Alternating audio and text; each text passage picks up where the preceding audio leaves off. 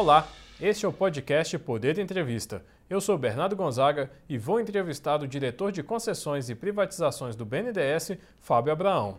Abraão é engenheiro mecânico e mestre em administração pela UFRJ.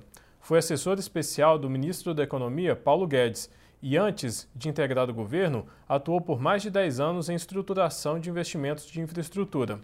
Abraão, obrigado por ter aceitado o convite. É um prazer. É sempre bom poder ter uma interação de qualidade. E aqui no nosso trabalho é um privilégio poder dividir né, as evoluções, prestar contas para a população.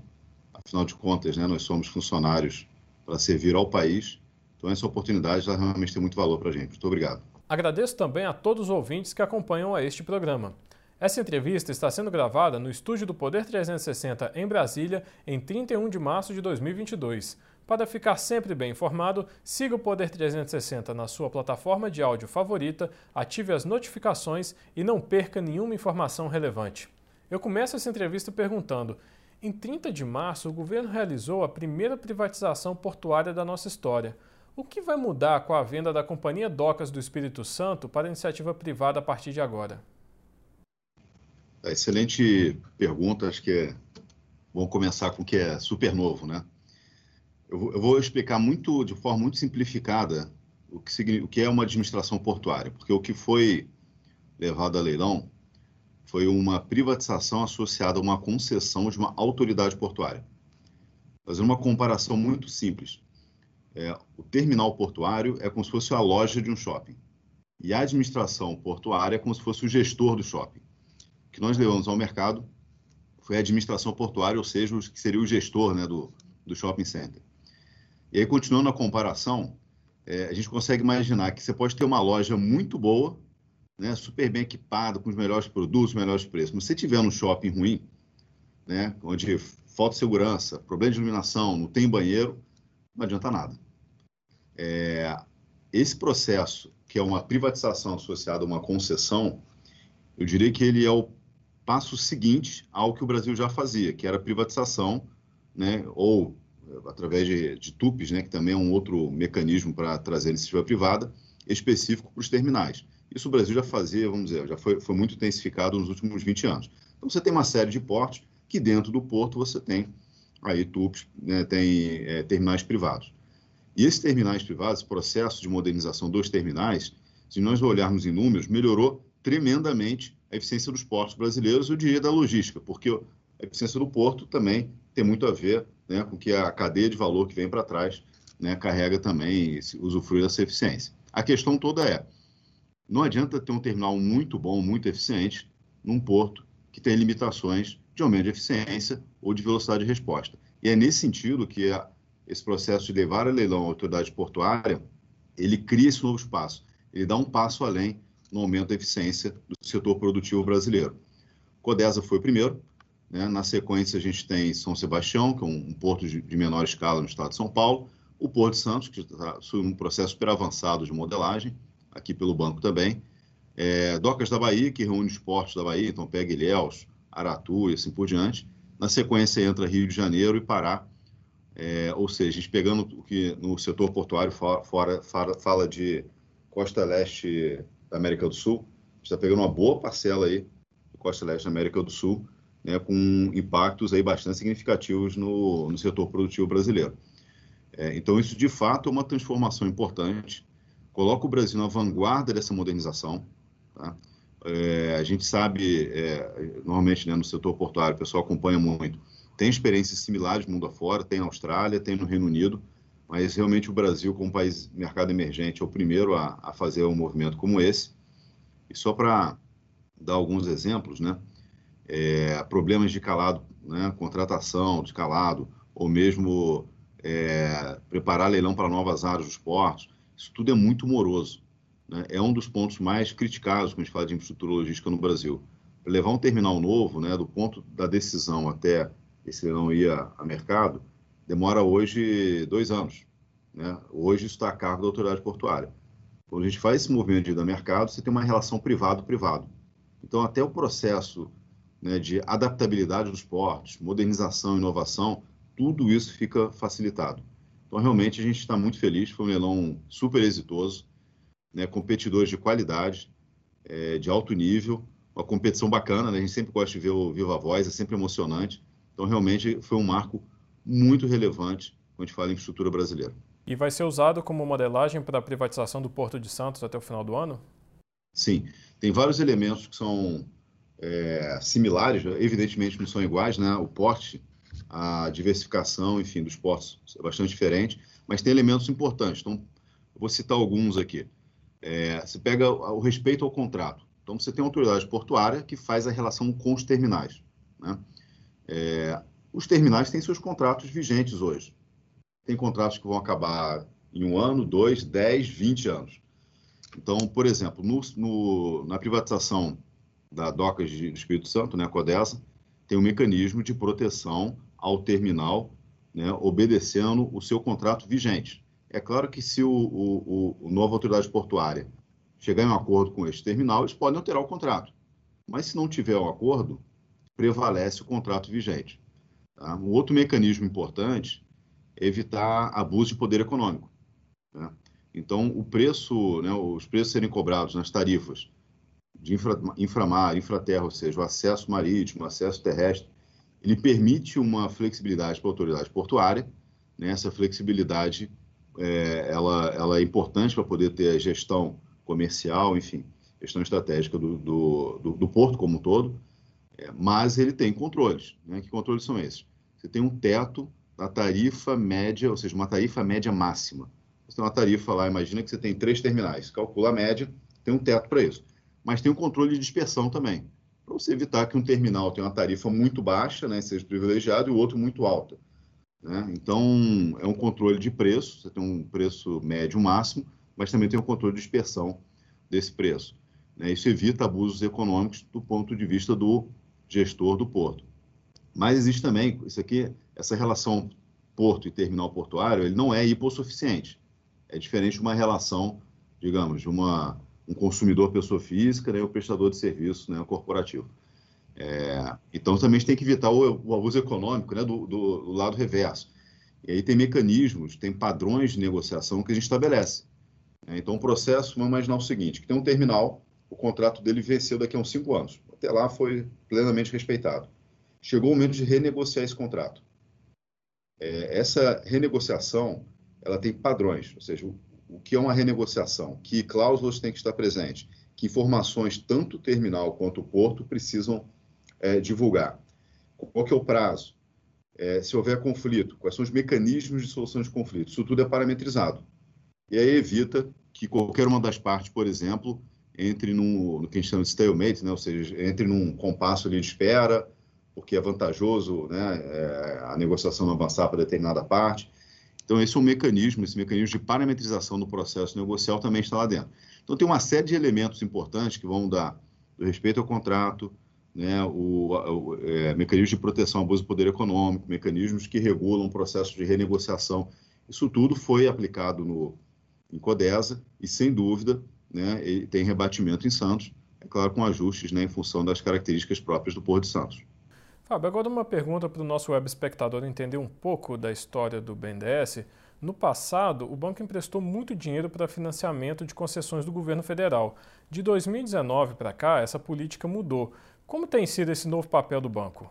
Então, eu diria o seguinte: o banco ele tem uma função é, importantíssima no desenvolvimento da infraestrutura brasileira. É, e, o, e, o, papel tradicional do banco, nos últimos 70 anos, tem sido através do crédito. Isso não mudou. Ou seja, infraestrutura continuou sendo uma vertical importante aqui no banco e a disponibilização do crédito também.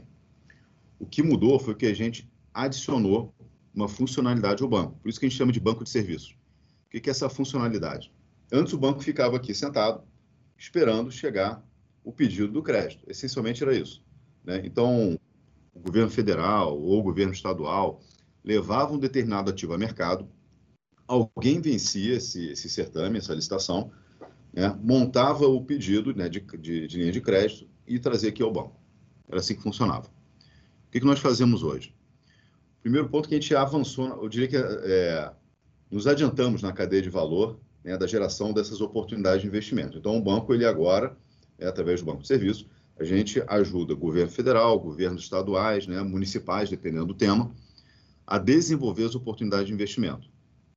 Então, o papel do banco também agora né, passou a ser, de uma forma muito mais intensa, é, um papel de atrator de investimentos. A gente identifica as oportunidades de investimento, ajuda a estruturar, ajuda a levar ao mercado. Tá? Então, esse é um papel que o banco é, não exercia, né, com essa característica é, holística, né? ou seja, desde a originação até o, a ativação do mercado investidor e, e levar ao mercado, ou seja, realizar o leilão é, propriamente dito. É. O que, que acontece depois que a oportunidade passa por esse primeiro ciclo?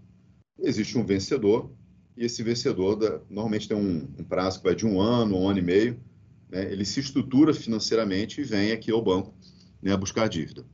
E aí, nesse sentido, o banco, ao invés de tentar obter uma posição monopolística, nosso papel do ponto de vista da dívida é também é, chamar co, é, que a gente chama de co-lenders, né? ou seja, outras instituições para participar com o banco é, na atividade de crédito. É, e isso é importante. Por quê? Porque abre o mercado brasileiro também para que outras instituições passem a fazer parte, né, através né, de, de crédito, como com um papel de credor, né, ou seja, cria diversidade aqui para o mercado brasileiro. O que está por trás disso? Né, desse ciclo entre originar e desenvolver uma oportunidade, né, e do outro abrir espaço para para outros credores atuarem aqui no, no, no mercado brasileiro. O que está por trás é a mudança do foco. Quando a gente passa a estruturar o projeto, né, ou seja, criar um pipeline robusto com projetos de qualidade, o foco passa a ser na qualidade deste projeto né, e do pipeline propriamente dito. Isso significa que quando esse projeto ele, é, é, né, ele, ele, ele atinge uma maturidade a ponto de buscar crédito, ou seja, ele passa por todo o ciclo de desenvolvimento, leilão, né, assim por diante, e vai buscar crédito no mercado, esse projeto tende a ser um projeto de alta qualidade. Se ele é um projeto de alta qualidade, ele vai naturalmente atrair a atenção de outros investidores, seja do lado da dívida, seja do lado do equity. Então, isso é um processo importante de abertura de mercados no Brasil. Porque um bom projeto ele vai atrair bons investidores do lado do equity, tá? sejam financeiros, ou sejam operadores estratégicos, mas atrai também outros que queiram emprestar dinheiro. E é por isso que o foco no projeto é tão importante. Isso evita anomalias que nós vimos no passado recente do Brasil, nos últimos 15 anos especificamente, de projetos que não são tão bons ou são projetos considerados ruins, né? porém você tem ali um acionista que tem um balanço pesado, tem um balanço robusto. E aí ele consegue crédito. Mas o projeto pode ser um projeto muito ruim. Nós vimos isso no caso de alguns aeroportos, vimos isso no caso de rodovias, que depois passam a ser relicitados, né? e aí tem que, tem que ter uma reciclagem de ativo, e é ruim para o país, porque são ativos que deveriam estar performando e não performam. Né?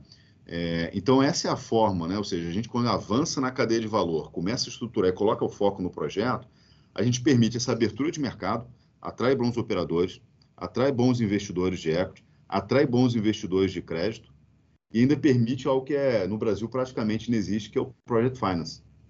Né? Quando atrai Project Finance, significa que uma série de outros investidores que antes não entravam no Brasil passam a poder entrar. Ou seja, no fundo, o que a gente está fazendo é um processo de abertura de mercado. O foco no projeto, ele puxa todo um efeito cascata, que no, o resultado final é uma maior diversidade do ponto de vista de quem investe diretamente e do ponto de vista também de quem empresta dinheiro. E aí a gente passa a ter o um mercado de estrutura brasileiro com outro grau de maturidade. Né? Inclusive, essa diversidade de players é importante porque a diversidade de ela traz a diversidade de interesses. Certo?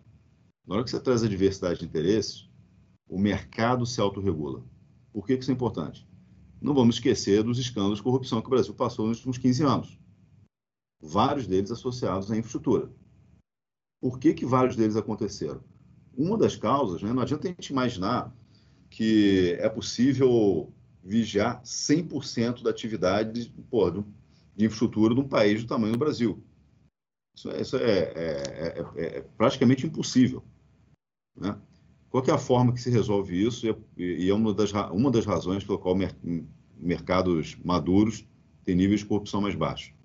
Você tem essa diversidade de interesse entre players. E eu falo players de uma forma abrangente. Tá? O investidor de equity, o investidor de dívida, né, o segurador, assim por diante. E aí cada, tem um processo de, de vigilância. Essa diversidade de interesse tem um processo de vigilância.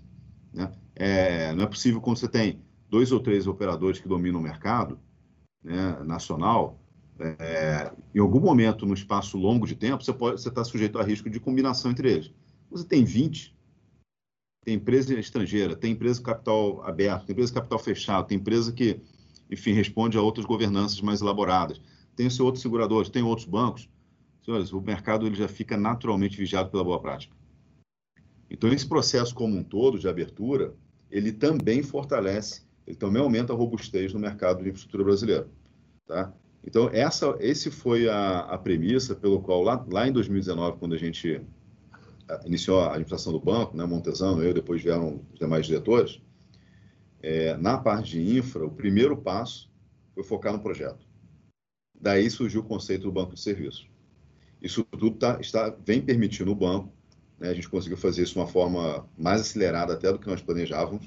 Isso tudo está permitindo o banco agora, e aí na diretoria da Solange, né, profissional extremamente competente, é, veio do, da, da SUSEP, está sendo um prazer enorme trabalhar com ela, ela avançar na agenda do Project, Project Finance Non Recourse. Né? Então, isso tudo é um processo de amadurecimento e evolução muito rápido do mercado de infra brasileiro. A gente está muito contente de fazer a nossa parte nesse sentido. Agora, ainda falando sobre projetos, eh, nos últimos anos foram feitos os anúncios de vários investimentos em saneamento no país, que são consequência direta da aprovação do novo marco do setor. Abraão, o que vai mudar na vida e no bolso, principalmente no bolso, dos moradores das grandes periferias do país e das zonas rurais que hoje não têm acesso a esgoto tratado? Então, excelente pergunta.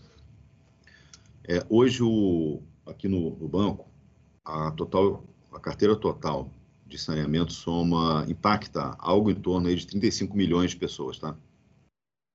Ou seja, é, eu diria que o saneamento ele ou ele é um dos maiores, se não for o maior elemento de ação, tá? Para você elevar de forma qualitativa a, o nível de vida de um, do, do cidadão, ou seja, é o maior delta de aumento de qualidade de vida que tem, considerando o ponto de origem e onde a gente consegue chegar, ou seja, tirar o indivíduo né, de uma condição medieval, né, e a gente aqui no banco, a diretoria, a gente tem o costume de visitar, de ir na ponta e visitar. Eu me lembro quando eu fui no, numa das, não exatamente uma favela, uma comunidade é, de palafitas no, no Amapá, eu, sem brincadeira, é, uma coisa é você ler, ver o vídeo, é você estar lá, né?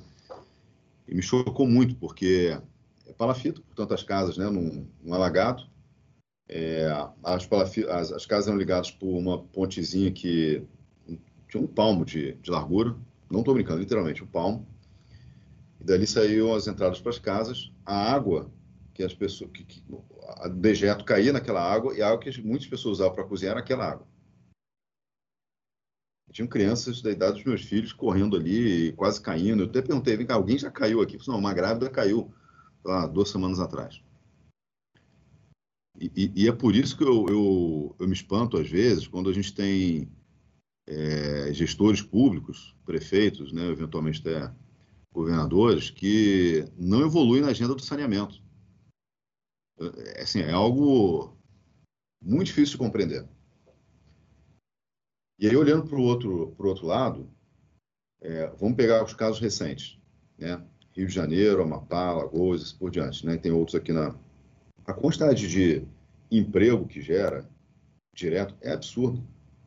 Aqui no Rio de Janeiro, a gente calcula em mais de 45 mil empregos diretos, indiretos, só naquela atividade. E dura por 10 anos, tá? Os projetos aqui no banco, a gente prima pela estabilidade. Então, são, são obras, né, são intervenções que não é um ano de pico e depois cai para um décimo do volume. O desenho aqui, até para criar uma bancabilidade saudável, são obras, né, são distribuídas normalmente, né, o pico delas, em períodos que duram 7, 8 a 10, 10 12 anos, dependendo do projeto. Então, a gente está falando de uma geração de trabalhadores ali. Fora a recuperação ambiental. Né? Quem conhece Alagoas, né, região metropolitana, né, as praias ali aqui no Rio de Janeiro, a gente imaginar o interior da Baía de Guanabara, né, é, limpo, voltar ao que é, reverter 500 anos de degradação, isso vai acontecer? Isso é, um, é algo é, inimaginável, né, e vai acontecer, vai acontecer. Então, o conjunto de benefícios é algo impressionante. E a gente fica muito feliz de, de, estar, de conseguir avançar. Então, a carteira, a carteira hoje ela é uma carteira que ela abrange, impacta algo de 35 milhões de brasileiros. Nós já colocamos a mercado, né, somando os projetos, é, algo em torno de 18 milhões. Ou seja, tudo que a gente já levou ao mercado já vai impactar, já está impactando a vida de 18 milhões de brasileiros. Esses projetos eles juntam três pilares. Um é a política pública. Tem condições ali é, nos editais que eles obedecem necessariamente o design de política pública. Por exemplo, a gente colocou, no caso de SEDAI, um volume mínimo de investimento em comunidades. Tá? No Amapá, tem todo um mecanismo de, é, é, justamente para atender as populações que elas estão na, é, lá, no, não é tanto a periferia, mas principalmente em áreas remotas. Então, isso tudo entra nas condições do edital. Tá? É, o outro, então, esse é um pilar, política pública. O outro é o consumidor. Então, sobre o aspecto consumidor, tem todo um conjunto de é, nível de serviço mínimo, controle de tarifa, tarifa social para aquele consumidor que não tem condições de pagar. Ou seja, a gente cria ali, é, além das condições específicas como essas, a gente também se preocupa em criar uma relação diferente uma coisa é o consumidor que ele depende de uma companhia estatal, ele tem que ficar mendigando a companhia estatal para ele instalar né, um, é, o serviço de água ou esgoto na região. Querendo ou não, em várias regiões do país é assim. É visto como um favor. Isso é errado. Né? E às vezes o pessoal fala assim, ah, mas é um direito. Né? Todo direito ele tem atrelado a ele um dever. O que a gente cria é uma relação de consumidor, ou seja, por mais que o indivíduo esteja numa favela, por mais que ele pague uma tarifa social, ele virou um consumidor. Portanto, ele passa a poder exigir o serviço. É uma relação completamente diferente. Ele vira companhia de saneamento assim: eu quero, eu sou consumidor e eu pago. Então, essa é outra mudança importante. E, por fim, a gente, é, por, por, por design da estruturação, é, ele tem que ser atrativo para o mercado investidor também. Porque senão a gente, a gente não, não fecha o tripé. Né? A gente está a levar algo ao mercado que não atrai investidor e o projeto não acontece. Né? Então, é, esses são os três pilares. E nesse último eu vou, eu vou dar um destaque. Talvez um dos leilões que eu tenha mais gostado de fazer, desse, já são 22, né? Até agora e vai, vai aumentar mais ainda. Talvez tenha sido justamente o saneamento que pegou é, de uma região que é, é, era um bloco, é, justamente em Alagoas, que pegou o semiárido, basicamente era o sertão e o agreste. Não tinha nenhum município de região metropolitana, nada disso. Tá? E teve disputa. É, no final foram duas companhias privadas, de alto nível, companhias organizadas, capitalizadas, para investir mais de 3 bilhões de reais nesse bloco, que era pegava o sertão e o agreste. Tá? Por que, que isso daí é, é, foi, me marcou tanto, foi tão emblemático e, enfim, porque mostrou que para resolver um problema geracional de água no interior do Nordeste, não foi necessário criar um programa mirabolante de investimento que ia lá e, e puxava dinheiro de um orçamento que já não existe, e nem criar uma estatal mastodôntica. Não precisou. Precisou o quê? A gente criar condições favoráveis que o investidor olhasse, bom, isso aqui é factível, isso aqui tem um determinado grau de interesse, a política pública está atendida, os controles para que aquele serviço seja bem prestado estão, existem, estão no, em contrato, criou-se a condição, veio a solução. Não estou dizendo que seja uma panaceia para todos os problemas do país, mas é um caminho que já não é mais teoria. Né? Já foi colocado em prática, está lá. Já fizemos o leilão, já houve a disputa, as companhias já têm um vencedor está em início de implementação. Então, esse é um, é, esse terceiro pilar de, é, de criar também condições para o mercado vir, ele se mostrou viável não só quando a gente fala em regiões metropolitanas grandes, que tem uma boa renda, como é o caso aqui do Rio, mas nesse caso, que pegou o Agreste, o semiárido nordestino, o Agreste, o Sertão, que era esse bloco, pegou o, o, a região amazônica lá no Amapá, então, é, esse, é esse o tripé. É, dentro da modelagem, tem política pública, o, o cuidado e o olhar para o consumidor final, para o pagador de impostos, e o grau de atratividade para o investidor. Eu ainda vou insistir nesse assunto, que eu queria que o senhor falasse um pouco mais, é, mais detalhadamente sobre essa questão é, desse morador, como o senhor citou, é, dessa comunidade do Amapá, que, enfim, tem, mora numa, numa região onde você passa, para você chegar na sua casa, você atravessa uma ponte de um palmo para, enfim, que do lado tem esgoto a céu aberto. Esse cidadão, o que vai mudar no bolso dele? Ele vai pagar uma tarifa maior? Ele vai continuando pagando a tarifa que ele paga e vai poder exigir de uma empresa? É, o, o que, que, exatamente ele vai, vai mudar na vida desse, dessa pessoa a partir de agora?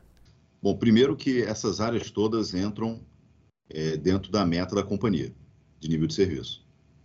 Certo? Então, mesmo sendo áreas não formalizadas, elas entram na contabilização da, do atingimento de universalização. Isso é muito importante. É, o segundo ponto é que sim, paga, mas paga uma tarifa social. E a gente tem um cuidado, tem toda uma análise econômica para ver, inclusive, qual é o peso dessa tarifa social é, na renda daquelas famílias, para que ela, para que, que não, ultrapasse determinados limites. É, e, e, isso tem tido muito sucesso. Isso passa, inclusive, pela avaliação. Vocês imaginam a pressão que, que não é em prefeito e governador se esse número estiver mal calibrado. Esse é um número que todos eles olham com muita atenção. Né? Mas é importante porque cria essa relação de consumo, de capacidade de exigência por parte daquele morador em relação à companhia. Ele não está lhe pedindo favor, ele é um consumidor. Então, por menor que seja esse, esse valor, ele, ele, ele cria uma relação, ele traz um, é, um aspecto de cidadania né, muito diferente. Tá? E aí varia, as soluções variam de região para região. Tá? Então, assim, entram as metas, a gente cria essa relação dentro de tarifas é, com, totalmente plausíveis de serem pagas, cria a relação de consumo. É, a, dependendo da região, a gente cria também metas específicas de investimento. Tá? É, é, o caso aqui do Rio de Janeiro, função da, das favelas. Então, além disso tudo, também tem, perdão, é, existe uma meta de investimento é, mínimo, de CAPEX. Então, são diferentes ferramentas que nós utilizamos. O resultado da vida prática deles é que eles vão passar a ter saneamento básico, ou seja, água é o que é, o nome diz, é básico, água e esgoto. E vão, consequentemente, sair da, é, foi o que eu disse, é o, é o maior salto qualitativo, né, em termos de, realmente de qualidade de vida do indivíduo, que pode ser dado em termos do delta, né? Vai sair de uma condição medieval, né, uma, uma, uma condição de vida muito melhor. Isso impacta, evidentemente, em redução de morte, tem um número é, calculado na ordem de 6 mil crianças por ano, aparentemente morrem. Isso é um número que a turma do PPI nos passou lá atrás, logo no início. É um número calculado que é algo em torno de 6 mil, 6 mil crianças morrem todo ano é, prefeitos diretos da falta de saneamento. Né? É claro que é, isso pode ser muito maior quando você vê efeitos secundários. Tem toda uma questão de falta à escola, o trabalhador falta do trabalho, né? tem impacto de doença aí, portanto, no orçamento público também. Então, tem uma, uma série de efeitos secundários. Tem, tem a questão de turismo, né? então você tem um, um, conjunto de desdobramentos enorme. Né? Então, o, essas comunidades remotas, né, favelas, etc., fazem parte do, dos projetos. Elas são tratadas de uma maneira muito especial, muito específica, em todo, em todo exemplo, para que sejam é, é, é, cidadãos como qualquer outro. Eu ainda vou continuar insistindo um pouco nesse assunto, porque é, será que não, eu penso comigo, é, será que não há um risco de da gente, em vez de, enfim, que nós estamos falando de comunidades pobres, muito pobres, é, não há um risco quando você tenta é, cobrar uma tarifa, mesmo que seja muito baixa dessa população, para que ela tenha acesso à água, esgoto, é, enfim, essa tarifa ainda ser muito alta, em vez de levar água, esgoto, levar eles à inadimplência e talvez até, enfim, uma baixa remuneração daquela empresa que fez o investimento? Então, não, isso tudo, é, o banco contém uma base de dados muito grande. Então, a gente, por isso que os estudos são estudos complexos. Né? Normalmente, a gente leva aqui um ano e meio, mais ou menos, executar um estudo desse. É, tem muito levantamento de campo, tem muito levantamento de dados. Né? Então, É, a verdade, esse risco, ele é, ele é um elemento que a gente analisa com muita profundidade. É, até porque é, a gente entende perfeitamente é, o que é o risco, como você comentou, de inadimplência. Né? Nós somos um banco, uma das coisas que a gente mais entende, por ofício, dever de ofício, é risco de inadimplência. É por isso que, para se fazer um projeto como esse, precisa juntar um conjunto de experiências e expertise muito amplo. Né? E aí que eu acho que entra a vantagem do Brasil contar com uma instituição como o BNDES. Aqui dentro a gente consegue congregar não só com conhecimento interno da instituição, a gente tem a capacidade de atrair especialistas né, dentro do, do nosso processo de contratação de consultorias que nos permitem entrar no detalhe. Tá? É, até agora, inclusive para regiões remotas, né? inclusive para estados menores, inclusive para estados que têm uma, uma capacidade de renda menor, tem sido possível viabilizar.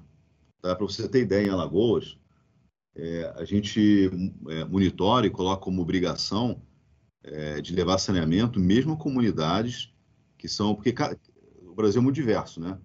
É, então você tem comunidades muito pequenas no interior do Nordeste, né? No caso de Alagoas foi um dos estados que a gente fez o projeto.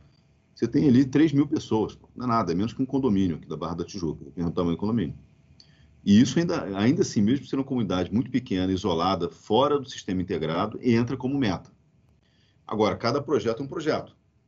Né? Tem projetos que, por exemplo, a Outorga, caso Amapá, ela serve para retroalimentar o programa deles é, de atendimento a comunidades remotas. É, então, não existe uma solução, não existe uma, uma receita de bolo específica. Existe um cardápio que nós vamos é, utilizando, adaptando, né? E, e, esse risco que você colocou é um dos elementos que a gente analisa. Agora, só para te dar uma informação, é, a, o evento da Covid ele foi um, um grande teste de estresse para economias de um modo geral, né? economias globais, né? enfim. Obviamente, o, o BNDES tem um... A economia brasileira, de uma forma ou de outra, passa aqui pelo banco. O setor de infraestrutura se mostrou muito resiliente. Eu diria que o de saneamento é um dos mais resilientes do ponto de vista de inadimplência tanto do ponto de vista de receita, tá, quanto de inadimplência.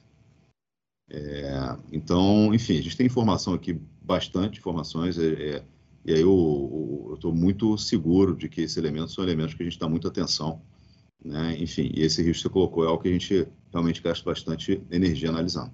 Agora, uma pergunta: o Brasil conta com a falta de mão de obra para chegar no patamar de investimentos até a universalização do saneamento? Como que, se sim, como que a gente pode solucionar esse problema? Não, acredito que não. O que, o que de fato a, a gente vê é uma, uma assim, um problema bom nas cadeias de suprimentos, né? Vamos, vamos ter em mente que a gente está num contexto maior onde as cadeias de suprimentos sofreram rupturas. Primeiro por causa da Covid, né? e agora tem toda uma questão associada à guerra, aumento do preço do, do petróleo, etc. É, mas o Brasil é um país muito interessante, né? E é por isso que eu outro dia afirmei que a gente tem tudo para muito em breve se tornar um dos grandes destinos. Né? Já estamos nos tornando, mas eu diria um, dos top três destinos do capital internacional para infraestrutura, porque nós temos demanda. O Brasil tem demanda por infraestrutura. Nós temos o mercado, temos escala. O mercado é grande nós temos uma economia diversificada, nós temos mão de obra qualificada. O Brasil tem, o Brasil tem engenheiro, né, forma engenheiro, tem, tem, tem, uma, tem uma quantidade de profissionais qualificados aqui muito diferente de outros países. Você vai para outros países menores, mesmo na América Latina, você falta. Aí é uma pergunta: falta engenheiro, às vezes falta produção local de determinados insumos. Não é o nosso caso. O saneamento, do ponto de vista tecnológico, é claro que tem inovações muito importantes que aumentam a eficiência. Né? Mas é, isso também pode ser feito de uma forma gradual. Então, o que o, a gente já vê, e a gente, nós já sabíamos que iria acontecer, é um aquecimento, sim, do mercado de trabalho, isso é ótimo. Até às vezes com, com disputa ali de engenheiros, tal, de uma companhia e outra, tem que ser mesmo, né? É bom ter um mercado de trabalho aquecido, acho que ninguém discorda disso. É, a gente vê pressão em cima dos fabricantes, até de vez em quando saiu reportagem, né? Aí as companhias de saneamento falam assim, oh, a gente acha que vai faltar PVC. Aí no outro dia sai a resposta da turma da indústria, não, não vai faltar porque tem capacidade instalada e tal. Pô, isso é excelente para o país, pô. isso é movimento econômico, isso daí é atividade. É, e, de fato, as companhias de saneamento, quando nós olhamos as companhias que passam esse processo de desestatização, a quantidade de upside operacional é enorme, gente. Enorme. Você tem perda, perda média na ordem de 38%. Muitas vezes é muito maior do que isso. Entendeu? Que mercado você consegue chegar, ter volume, mas uma fábrica de carros produz os carros e depois joga 40% no lixo, 60% no lixo. Tem lugar que é 70%. Não fica de pé. Esse é o estado do saneamento no Brasil. Você tem demanda e tem um conjunto de, de eficiências a ser rapidamente criado que é quase que, que é difícil de comparar mundo afora. Né? Isso é uma vantagem. É claro que isso, enquanto não é resolvido, é um problema.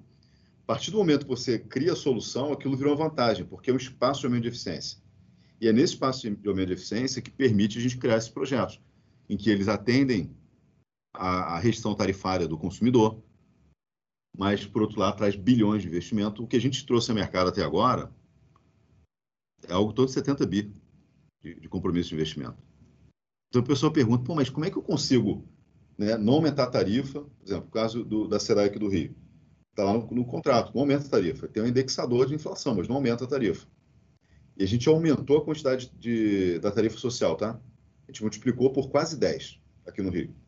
O que, que explica? Aumentou o investimento tremendamente, aumentou a exigência de nível de serviço, a tarifa não aumentou, aumentou sim a tarifa social e ainda assim trouxe caminhão de investimento, que no Rio o total foi 55 bi, se você considerar o Torga mais, mais o CAPEX. É porque tem um delta de eficiência. Né? Então, o saneamento do Brasil tem essa, é uma desvantagem quando você não dá solução. É uma vantagem tremenda quando você começa ali a, a resolver a questão. Para encerrar, é, é, diretor, é, quais projetos estruturados para o BNDES vão a leilão esse ano, de 2022? muita coisa. Olha só, algo em torno, algo em torno de pelo menos 20. É claro que já fizemos alguns leilões esse ano. Né? A gente já fez iluminação pública, né? fizemos parques, né? o do Foz do Iguaçu, teve Codesa. Na, na nossa página é, do banco tem BNDES Hubs Projetos. Né? É, ali tem a lista de todos. Tá? Aquilo é, é, automaticamente atualizado com os nossos controles internos de cronograma. Tá? Você pode olhar ali. Eu vou te dar um número, é, um big number, tá? É, a nossa carteira total, sem considerar o valor de mercado das companhias que serão privatizadas, tá? E nem, obviamente, outorga futura, mas considerando compromisso de investimentos e outorga passada, a carteira global, desde que a gente começou o banco de, de serviços, né? Como a gente chama aqui, soma 380 bilhões de reais, tá? Se pegar tudo que a gente levou ao mercado até agora, dá algo em torno de 109 bilhões de reais. Isso daí soma compromisso de investimento, é, outorgas tá? e assunção de dívidas pelo privado. Tá? É... Então, sim, é algo transformador. Né? Quando a gente considera que preço de companhias sem privatizadas não estão aí dentro, significa que, na verdade, esse número vai ser maior. Tá? Então, realmente, é um, são volumes grandes, né? São projetos que a gente também, a gente se preocupa aqui em criar um pipeline robusto também para os próximos anos. Então, parte desses projetos que a gente já iniciou, etc., são concebidos para ter o leilão em 23 e 24. A gente cria aqui uma esteira de projetos, mas muita coisa vai a leilão esse ano. Eu diria que esse ano, assim, talvez o destaque sejam os ativos ambientais. Essa é uma carteira nova. É, o Brasil hoje é a maior carteira global de ativos ambientais. Tá? Nossa, quando a gente soma todas as unidades de conservação, parques e florestas, dá algo em torno de 8,4 milhões de hectares. É o tamanho da Áustria. É um negócio tremendo. É, eu apresentei isso né, no, num evento em Miami para o Instituto América Latina, isso chamou muita atenção. E se muito rapidamente, eu acredito fortemente que o Brasil vai se tornar uma potência ambiental global.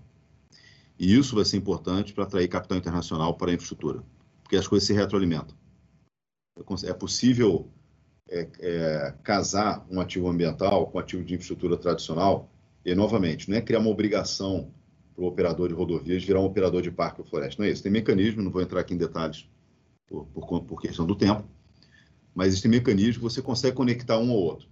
E nessa conexão, um ativo de infraestrutura tradicional que é necessário, mas que eventualmente cria determinado impacto, ele na verdade fica ele vira um impacto positivo, porque ele vai viabilizar a proteção de determinada área, parque, assim por diante.